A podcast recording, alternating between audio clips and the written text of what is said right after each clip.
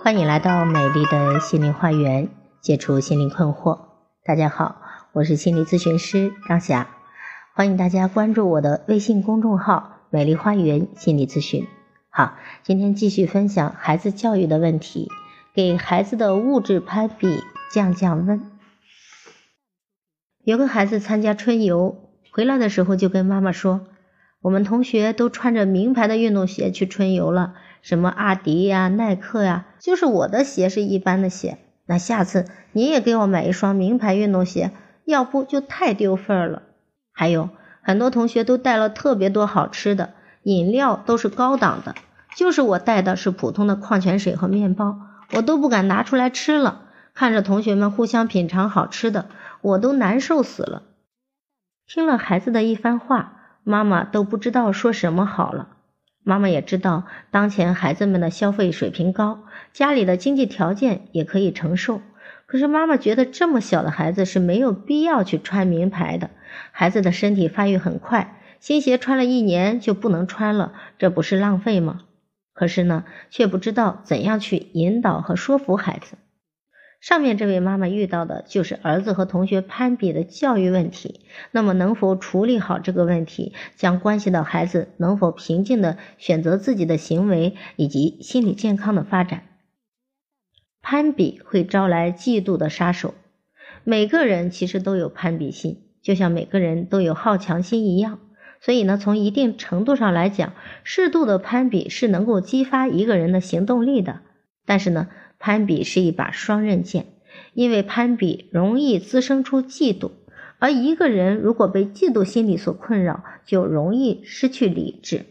也容易做出一些疯狂的行为。社会上有很多的犯罪行为，就是因为嫉妒同事、同学有钱而发生的，最后导致伤害他人，自己也锒铛入狱，前途尽毁。攀比心理是刻意在智力、能力、生活条件等方面将自己与别人进行比较，并希望赶超别人的一种心理状态。但当这种心理没有转化成督促自己努力进取的行为的时候，因为非常不愿意落后于他人，想着超越他人，就会产生不平、悲伤、气恼、不满、嫉妒等种种负面情绪，这破坏了自我统一性的稳定，内心无法再保持平衡了。于是就有了不理智的行为，比如言语上的尖酸刻薄，行动上的拉后腿啊，搞破坏。实践证明，好胜心强的孩子是更容易嫉妒的。嫉妒是一种消极的情感，一旦把握不好尺度，就会使人失去理智，做出粗暴的行为，对自身和他人的成长都会造成不可估量的坏的损失和影响。有人对小学生进行了问卷调查。结果显示，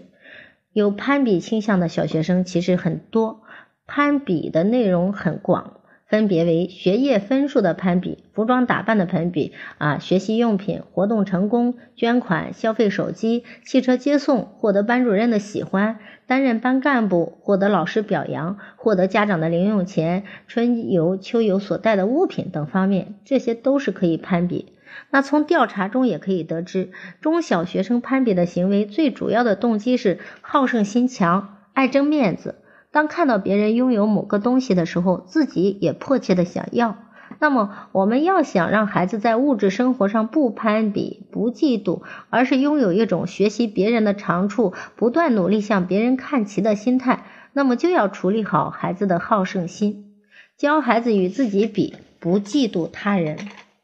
攀比诞生了嫉妒，嫉妒诞生了敌对。当三四年级的孩子与别人攀比的时候，我们不可以掉以轻心，要帮助孩子正确的去比较，并把他对于他人的嫉妒心理转化为督促自己的力量，而不是眼红别人的成就。首先呢，要不过度的满足孩子的物质物质需要啊，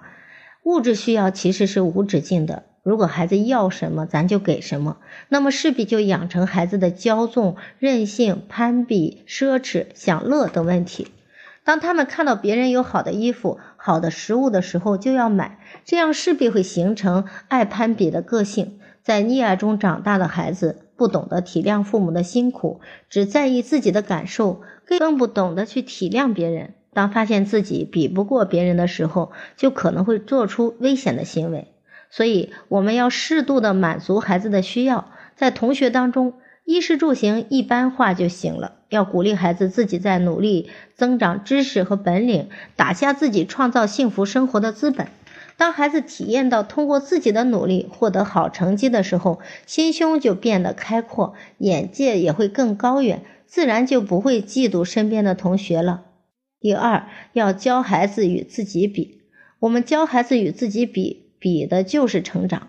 看看今天自己与昨天是不是进步了，学习成绩有没有提高，自己是不是变得更加勤奋了，是不是主动的在帮助父母做一些事情。和同学在一起，有没有自己可以拿得出手的才艺？是不是经常和孩子一起参加业余活动等等？那这种比较还是可以的。第三，培养孩子希望别人好的这种心态，要孩子拥有希望别人好的心态，家长先要这么做啊，身教胜于言教嘛。当别人有什么喜事的时候，我们要先打电话去祝贺，去参加喜宴，言谈举止中要流露出对别人真诚的祝贺。当孩子的同学有好的成绩的时候，家长要鼓励孩子去祝贺同学，要对孩子说，同学是自己的朋友，同学有好事，自己应该高兴。一方面要要向同学学习啊，另一方面呢，要鼓励同学获得更大的进步，这样呢，大家就能够共同进步了。